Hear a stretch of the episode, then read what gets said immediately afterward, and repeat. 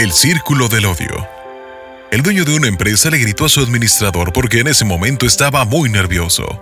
El administrador llegó a su casa y al ver a su esposa con un vestido nuevo le gritó, acusándola de gastar demasiado dinero. La esposa le gritó a la empleada porque había roto un plato. La empleada le dio un puntapié al perro porque la hizo tropezar. El perro salió corriendo y mordió a una señora que pasaba por la calle.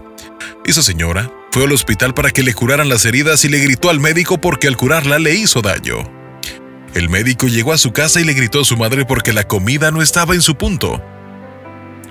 Pero ella lo abrazó, le acarició los cabellos y le dijo, Hijo, mañana te haré tu comida favorita. Sé que trabajas mucho, estás cansado y necesitas una buena noche de sueño.